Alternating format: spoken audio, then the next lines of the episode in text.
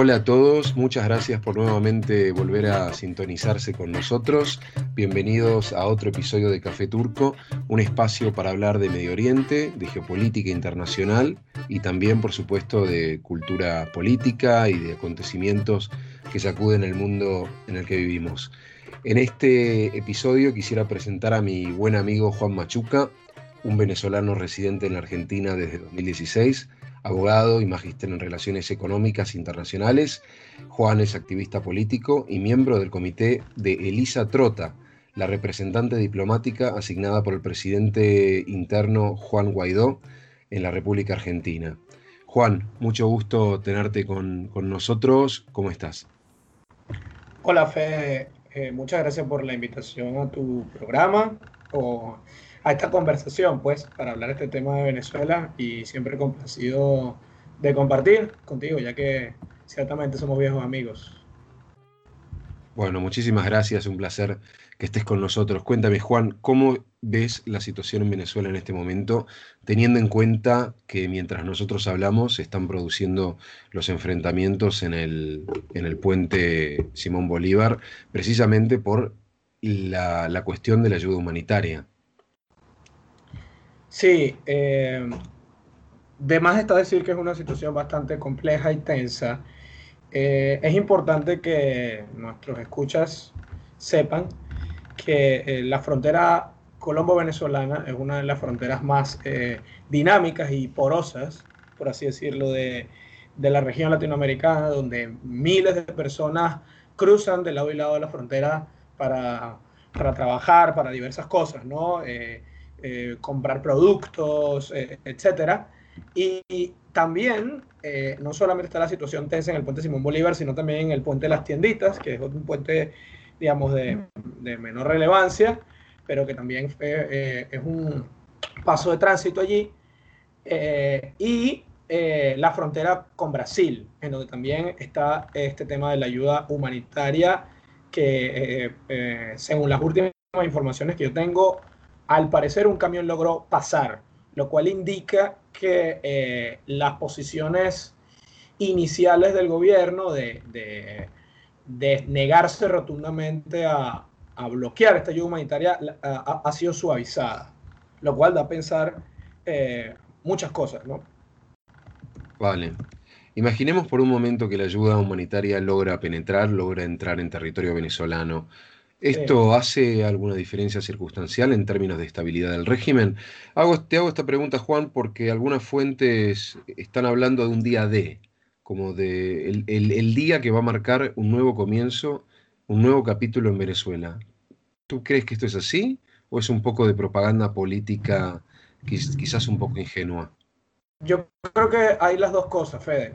Ciertamente eh, si el día de hoy puede marcar eh, un cambio de paradigma en la situación, sobre todo porque la cuestión humanitaria lo que realmente busca eh, es probar y, hacer una especie de prueba a la reacción de los militares venezolanos y su lealtad frente al régimen. Eso por un lado. Y segundo, con respecto a, la otra visión eh, también no, al menos yo no creo que tampoco sea una cuestión de que por, por, eh, el, el, desenlace de hoy quiere decir que ya mañana, digamos, Maduro se va o que los militares de una vez, digamos, eh, reconocen a Guaidó todos en bloque.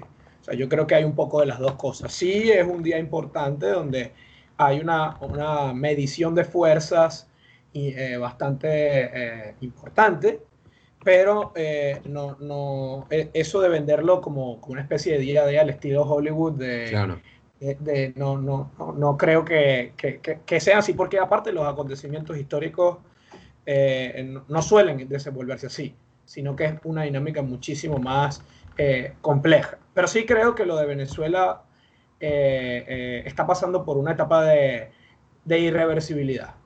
¿Ok? Cuando tú, dices, cuando tú dices irreversibilidad, te refieres a que piensas de que tarde o temprano el gobierno de Maduro va a caer. Es una opción, es una posibilidad, sí, sí, sí, ciertamente, pero también en el caso de que ellos se, se mantengan en el poder, también va a ser irreversible, porque recuerda que eh, ahora estamos en un panorama donde existen unas sanciones muy fuertes desde el punto de vista comercial y financiero de parte de los Estados Unidos, donde es probable que se sumen más países. estoy hablando del tema de la prohibición de, de, de, comerciar con PDVSA, con la empresa petrolera venezolana, y la congelación de los activos en los Estados Unidos de, pues, al régimen. Entonces, en el, en, el, en el caso de que el gobierno, el status quo se mantenga o se prolongue, vamos a tener una situación eh, eh, o, se va a, ver una situación en donde el gobierno ya no va a tener el mismo margen de maniobra eh, económico ni comercial. O sea, es, otra, otra estamos hablando de otro escenario también, ¿no? Bueno, si nosotros, Juan, si nosotros tuviéramos que analizar la situación desde un punto de vista plenamente táctico, haciendo de cuenta por un instante que nosotros somos personas poderosas que toman decisiones y que mueven muchos hilos, ¿Qué ingredientes son necesarios en esta fórmula em, para, poder terminar con el gobierno de Maduro? ¿no? Mira, eh, ¿Cuáles son los requisitos necesarios para que se produzca un cambio, un cambio de régimen, ya sea por un levantamiento armado interno o por, por supuesto, ¿no? también la posibilidad de una, de una invasión eh, e, externa? ¿Cómo, qué, ¿Qué piensas tú al respecto?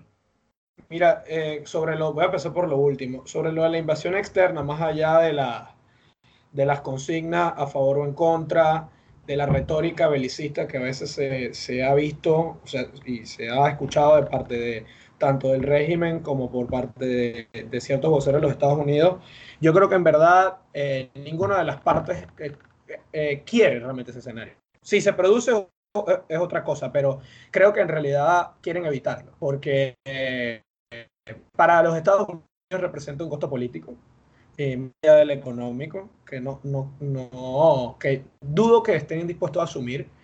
Eh, América Latina, incluso el Grupo de Lima se ha pronunciado a favor, en contra de, esta intervención militar. Y el propio gobierno también sabe y conoce que, que pues, un conflicto de esta naturaleza no les, tampoco les conviene, evidentemente. Ahora, para que se produzca el cambio de régimen, eh, desde un punto de vista táctico, Fede, yo lo veo como que es una cuestión ya de una negociación entre los militares y el gobierno de los Estados Unidos, básicamente. Claro, hay otros elementos geopolíticos allí, otros países, la oposición también, pero, pero básicamente los militares, porque eh, Maduro, digamos, es solamente el representante, es el testaferro de los militares. Maduro no tiene autoridad por sí solo, sino que son el grupo de militares que, que ellos, eh, pues que ellos realmente tienen el poder y eh, la única manera de que eso cambie sería que los militares, hay un quiebre interno a nivel de los militares, eh, donde se reconozca pues a, Juan Guaidó, eh, o, se ponga Maduro, o existe una especie de junta de transición, donde después se decía convocar elecciones. Hay, hay, muchísimas fórmulas allí, por eso es que no me atrevo a decir esta, porque hay mucho, dentro de esa solución, digamos, de quiebre militar o cívico-militar, hay muchas alternativas. Hay, muchas, eh, eh, hay muchos matices allí. Pero evidentemente es una cuestión de los militares. Y Estados Unidos está apostando al cambio de régimen vía eh, una, un quiebre militar venezolano. Porque para, ellos también, porque para ellos también es más barato en términos políticos y económicos. También.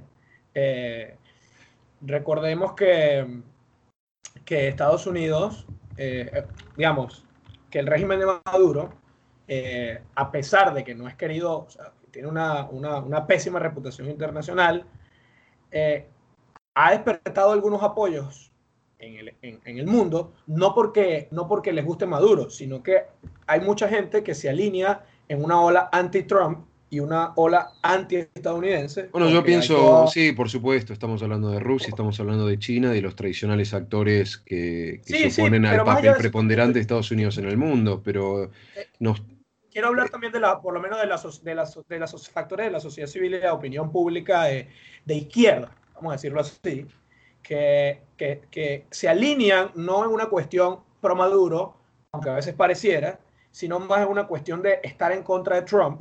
Entonces, en esa polarización que se crea, digamos, se pierde el, el verdadero problema, que es que los venezolanos se están muriendo de hambre y que la gente quiere libertad y democracia. Yo, dudo, dudo muchísimo que a un hombre como Trump le preocupe lo que los izquierdistas en el mundo piensen de él. Es más, me atrevería a decir, y corrígeme si, piensas que estoy equivocado, que de llegar a darse una invasión estadounidense en Venezuela, ya sea, ya sea con la colaboración de efectivos colombianos y brasileños o solamente norteamericanos, yo creo que a Trump lo recibirían, Estados Unidos sería recibido como un héroe.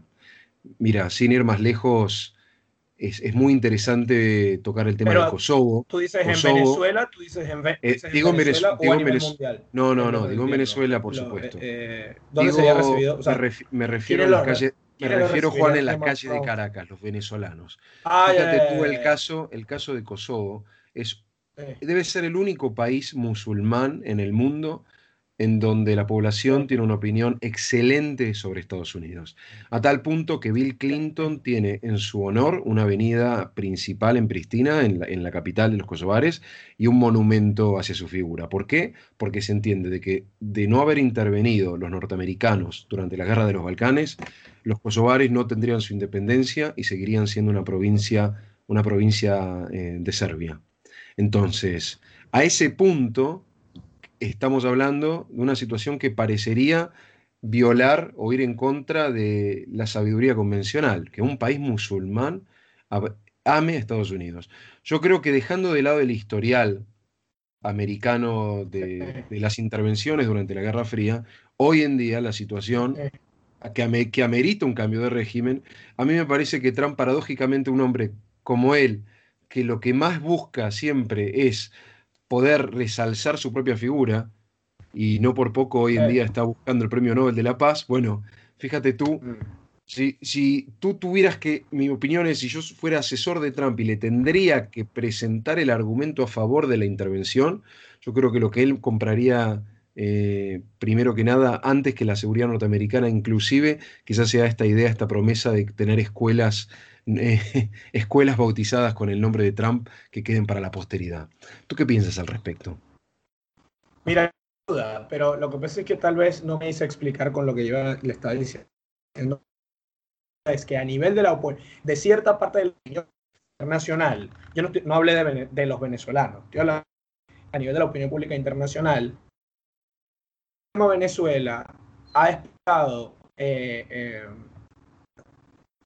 digamos, no una defensa de Maduro, sino una, entre comillas, defensa de la soberanía, venezolana, porque muchos de estos grupos, digamos, de izquierda a nivel internacional, eh, sencillamente se dejan llevar por esta lógica un poco guerra fría, anti-gringa y anti-Trump. a eso voy. Y en el medio no entienden la complejidad de eso. Y por eso, y a eso, ahí voy regreso a lo que tú estás diciendo, eh, no es que a Trump le importe mucho la opinión de, estos grupos, pero, por ejemplo, a la hora de autorizar una intervención, internacional, una intervención extranjera, eh, Trump tiene que pasar por filtros del Congreso.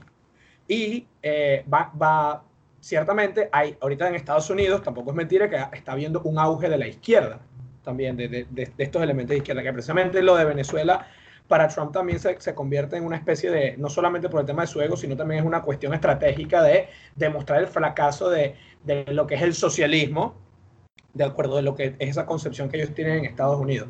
Sobre la comparación que estaba haciendo de Kosovo, mira, eh, es un poco así, pero de nuevo no tanto. Yo leí una encuesta una encuesta que decía, ah, ah, una, unas encuestas que decían varias cosas. ¿no? Primero, que más del 80% de la gente quiere que Maduro se, vaya. Estamos, hablando de los, estamos hablando de los venezolanos. ahora voy a los venezolanos, exacto. Ahora voy a la opinión pública venezolana. 80% o más quiere que Maduro se vaya, ¿cierto?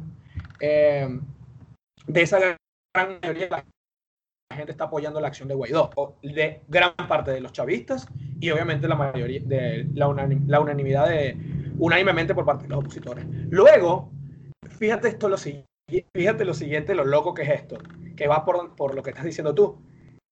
Maduro debe tener, tiene como un 15-20% de eh, imagen positiva, probablemente ahora menos. Y cuando la gente le pregunta la siguiente cuestión, ¿estaría usted de acuerdo a los venezolanos, repito, con una intervención internacional por parte de los Estados Unidos y sus aliados? Más o menos un 30-35% de la gente dice que está de acuerdo. ¿A qué voy? La gran mayoría de los venezolanos quiere que Maduro se vaya. La gran mayoría de los venezolanos quiere una solución relativamente pacífica y democrática, relativamente. Eh, y la otra conclusión que sacamos es que hay más gente a favor de la intervención que imagen positiva de Maduro. Pero la, digamos, el, la porción de la opinión pública que, quiere una, que, que, está a favor de una intervención es menor a la mayoría de la gente. Sí, por supuesto, no, no es un trauma. No es un trauma que nadie, que, eh, nadie quiera digerir, una invasión. No, no estamos hablando de, una partidita de no, es, no es nada inocente una invasión. Maduro, Maduro tiene menos apoyo que una intervención internacional. O sea, ahí, es, ahí es donde yo digo que la comparación que hace con Kosovo, si bien es diferente, tienen paralelismos allí. O sea, sí, eh, digamos, Estados Unidos y Trump tienen mejor imagen positiva que Maduro en Venezuela, sin duda alguna. Eh, por diversas razones, ¿no? Entonces, sí, por, eh, digo, Juan, por supuesto que hay matices diferentes. Yo me refiero simplemente a, los extremos que estamos llegando para que semejante escenario sea considerado viable. Yo coincido con tu análisis, pero, pero no, no, no, coincido en parte con tu análisis, con lo que tú dices sobre la política interna estadounidense y las razones que, pasan, que pasarían por la cabeza de los asesores de la Casa Blanca a la hora de asesorar al presidente. En primer lugar, es evidente que con o sin invasión, ya los sectores republicanos y la población hispana de Estados Unidos está aplaudiendo lo que considera que es la valentía de Donald Trump para tomar eh, estos pasos sin precedentes. ¿no? Trump lo que está haciendo de alguna manera es continuar con la política de Obama, pero combinándola con su falta de modales que, lo hace parecer más un hombre más determinado, más beligerante y que está listo para plantarle cara al régimen venezolano. Pero lo que hay que tener en cuenta, desde un punto de vista táctico, más allá de la, situación humanitaria en sí, es el riesgo a la seguridad regional que presenta Venezuela en este momento. Porque estamos hablando, por un lado, eh, el problema asociado con el narcotráfico, ¿no? el, tema de un gobierno con tantos vínculos eh, con, con los grupos, con los grupos criminales y con, los narcotraficantes. Eh, eso, eso por un lado. Segundo, por otro lado, tenemos también el éxodo masivo de venezolanos hacia los países latinoamericanos que presenta un problema en la seguridad de los países de la región, porque no es barato, no es gratis y, siempre no, no, es nada fácil tampoco procesar semejante flujo humano en constante movimiento. Y ni hablar, por supuesto, por otro lado, de las alineaciones internacionales de Venezuela. El problema que supone que América Latina sea penetrada por el Hezbollah libanés y por eh, operativos de Irán con tanta facilidad, ¿no? Gracias a que, estas personas de poco que de, de, carácter no tan afable puedan tener la posibilidad de contar con pasaportes y moverse libremente por la región, o el hecho de que Maduro hospede a sus amigos chinos o rusos en lo que es el tradicional territorio o patio trasero de Estados Unidos, en fin. En fin, digamos, todos los factores apuntan a que Venezuela se ha convertido en un paria. Quizás no en el mundo, pero sí, sin lugar a dudas, en lo que es el orden eh, creado en América Interamericano. Interamericano, tal cual. Sí, sí. No, yo, yo coincido con todo lo que estás diciendo. Precisamente frente a ese escenario, Venezuela se ha convertido en uno de los temas más relevantes en la agenda de, de seguridad internacional, seguro de América Latina y ahora también del mundo. Precisamente por todas esas situaciones que tú has mencionado de flujo humano, migraciones, el tema del narcotráfico, obviamente la situación política interna, persecución política, situación económica, eh, pues eh, la hecatombe económica, más bien. Y todas esas, eh, todos esos elementos se conjugan a que hoy en día Venezuela se haya convertido en el epicentro de una disputa geopolítica de, de esas proporciones. Em, de nuevo, yo, yo, yo coincido contigo con lo que tú estás diciendo de, de la manera en cómo se mueve la Casa Blanca hoy en día y los asesores de Trump y cuál es su línea. Eh, creo que eso queda muy claro, que ellos, esto, esto ciertamente es una administración que, que sigue caminos poco ortodoxos, pero no hay que olvidar que en Estados Unidos eh, la opinión pública y, y, las instituciones de Estados Unidos tienen eh, cierta independencia y cierto papel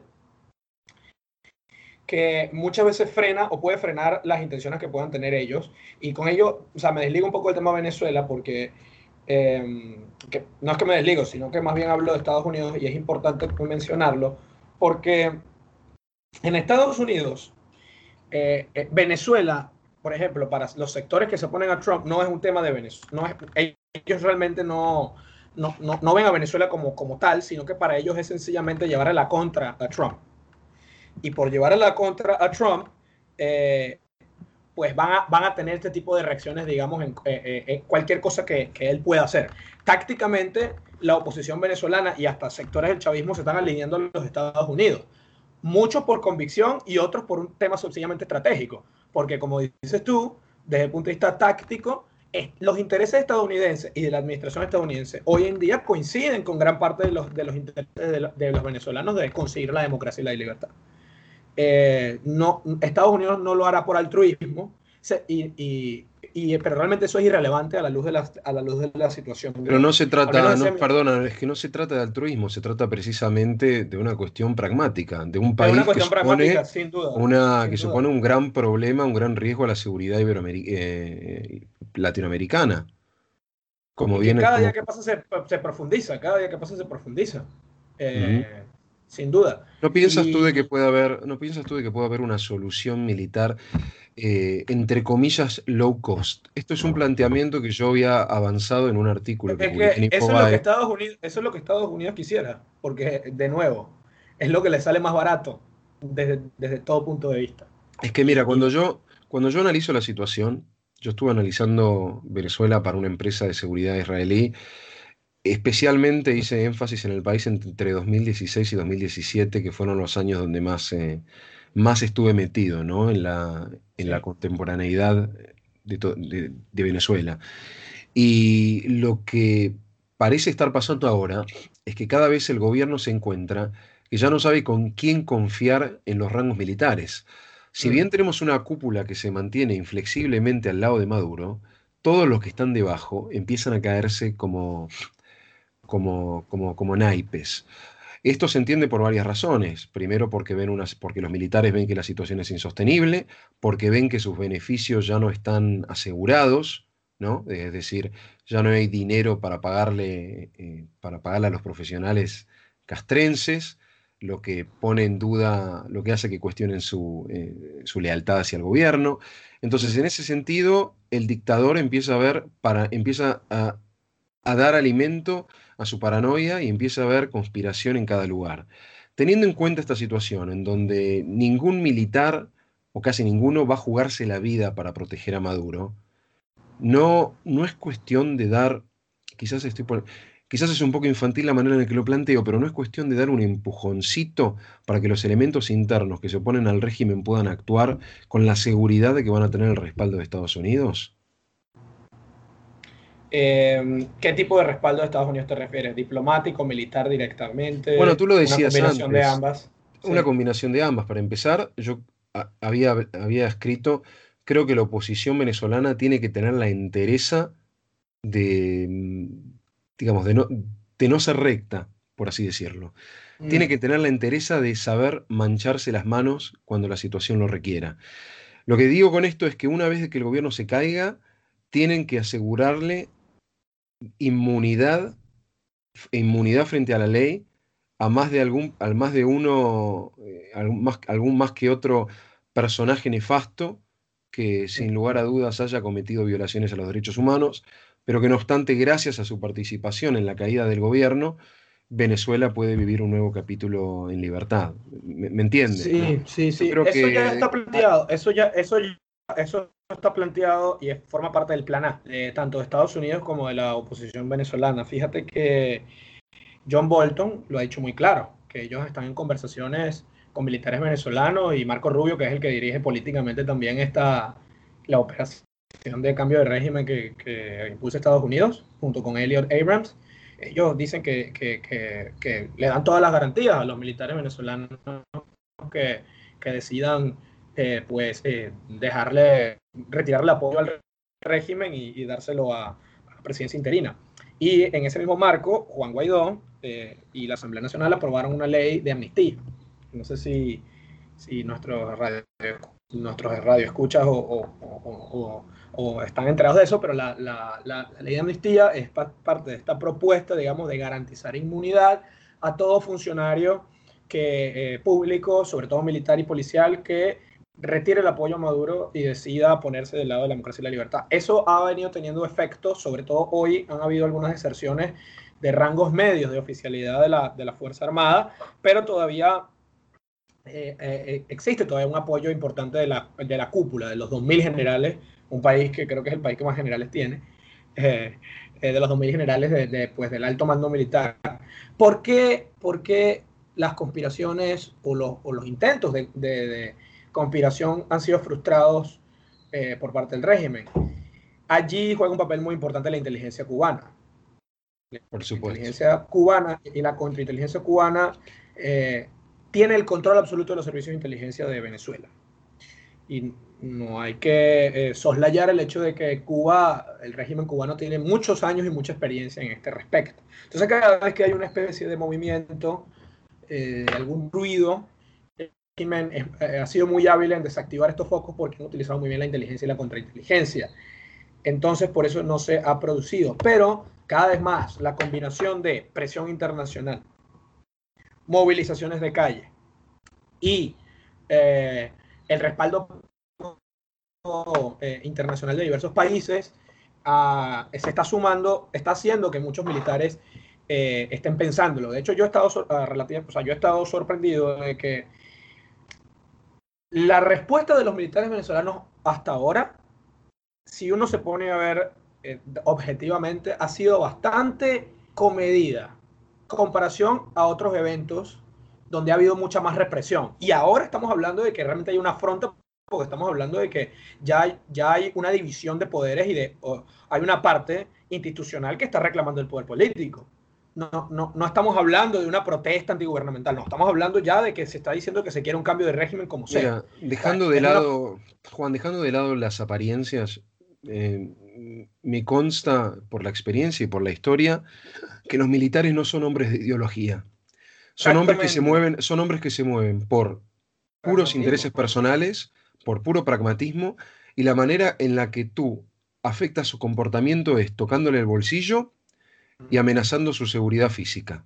En el momento en que los militares empiezan a ver que se están quedando sin activos, que su patrimonio económico se ve amenazado, o porque el gobierno ya no es capaz de pagarle el cheque mes a mes, o porque Estados Unidos le congela sus cuentas en Miami, y mismo así también ve, entiende que ponerse del lado de esta persona que es mal pagador pone en juego su seguridad y el bienestar de su familia, yo creo que esa es la fórmula mágica para que esa persona de un día para el otro empiece a pasar la información debajo de la mesa eh, a la contraparte de Maduro y decida cambiarse de bando.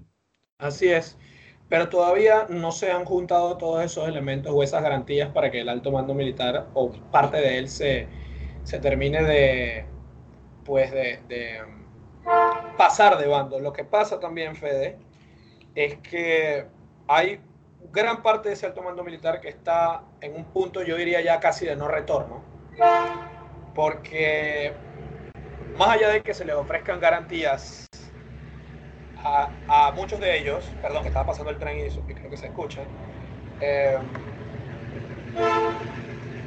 esas garantías, muchas, eh, muchos de ellos piensan, eh, porque lo dicen los analistas del tema, que todavía los costos de salida siguen siendo muy altos porque están tan involucrados en el tema de narcotráfico y de crímenes de lesa humanidad que incluso negociando esa inmunidad, si hay una, una, restauración de la institucionalidad en Venezuela, inevitablemente van a haber investigaciones que van a desempolvar muchísimas cosas y además todavía no, no, no, no, todavía no, no están viendo que los interlocutores que tienen al lado, digamos, de la coalición opositora, eh, les garantiza la reducción de esos costos todavía. Entonces, eh, entonces eh, esa, por eso que estamos en esta cuestión de todavía de medición de fuerzas. Yo creo que todavía falta para ver un, un, desenlace concreto y yo creo que es muy importante lo que ha venido diciendo el presidente interino, porque él ha planteado la ruta política de, esta, de, de estos acontecimientos hacia el mediano plazo. si bien hoy se ha alimentado una especie de ola de día de, tú ves que siempre el discurso, o sea, el discurso desde que el presidente interino Guaidó ha estado asumiendo la conducción de este proceso, eh, ha sido de que esto es un proceso, esto es gradual. Y yo creo que, que tiene que ser así, tiene que ser un efecto goteo. Va a ser más un efecto goteo de deserciones que una cuestión 180 eh, grados, en mi opinión. Pero como estamos hablando de Venezuela, no se sabe. Juan, se nos, está acabando el tiempo, lamentablemente. Quisiera hacerte una última pregunta. Tú hablabas de los costos, tú hablabas de los costos de salida para los militares que mantienen a Maduro en el poder. Si mañana nos desayunamos de que hubo un ataque quirúrgico aéreo o un asesinato político y Diosdado Cabello y Nicolás Maduro ya no están más en la ecuación, ¿cómo piensas que reaccionaría, cómo piensas que se despertaría Venezuela? Perdón, eh, eh, no, se cortó un poco. Está diciendo que si eh, los asesinan, los matan a, los, Maduro Sí, exactamente. Si Nicolás Maduro desaparece y Diosdado Cabello también, ¿cómo, ¿cómo es el escenario mañana? Mira, no lo sé, no lo sé, pero ah, ah, si me lo dices así, yo me atrevería a decir que sería como cuando matan a, a estos grandes capos de las drogas, ¿no? ¿Qué ocurre cuando matan a estos grandes capos? Eh, esas mafias se atomizan, se fragmentan y se vuelven, y, hasta, hasta cierta manera mutan y se vuelve algo muchísimo más eh, amorfo y difuso. Eh, yo creo que, no, que la solución no va por ahí porque, te repito, Maduro no gobierna, son los militares. Y Diosdado Cabello representa a una parte del sector militar que está muy involucrado con estas dinámicas que tú estás hablando de narcotráfico y, delitos, y, delitos de lesa humanidad. Por tanto, eh, el asesinato de Maduro, sin una negociación previa o un arreglo previo con los militares, eh, no creo que, realmente derive en una solución mágica, porque si hablamos de que, de que un asesinato, o sea, si hablamos de que el asesinato de la figura de Maduro podría conllevar a, a, digamos, a, un cambio positivo, estaríamos dándole, estaríamos afirmando que Maduro realmente es el líder de la situación y, realmente no lo es. Entonces ahí no se, no se ataca el problema de fondo. Eh, esperemos a que los militares venezolanos eh, asuman su rol con la institucionalidad y que pueda producirse una, una transición lo más eh, pacífica posible. Pero yo creo que hay que estar preparados para otros escenarios y también es muy posible que el desenlace pueda llegar a ser este, muy traumático y esperemos que, que sea para el bien de, de nuestro país. Pues. Bueno, Juan, muchísimas. Juan, se nos acaba el tiempo. Muchísimas gracias por estar con nosotros eh, en este en el segundo capítulo de Café Turco. Quisiera agradecer a Natalia Echeverri Tamayo por el logo de nuestro programa, la canción de introducción y de conclusión de nuestro programa es Turkish Lady Face por The Under Orchestra. Y Juan, eh, gracias a ti finalmente, nuevamente por estar con nosotros. Y bueno, seguramente te tendremos ya en otra ocasión para seguir discutiendo la situación en Venezuela. Muchas gracias. Gracias, Fede. Te mando un abrazo.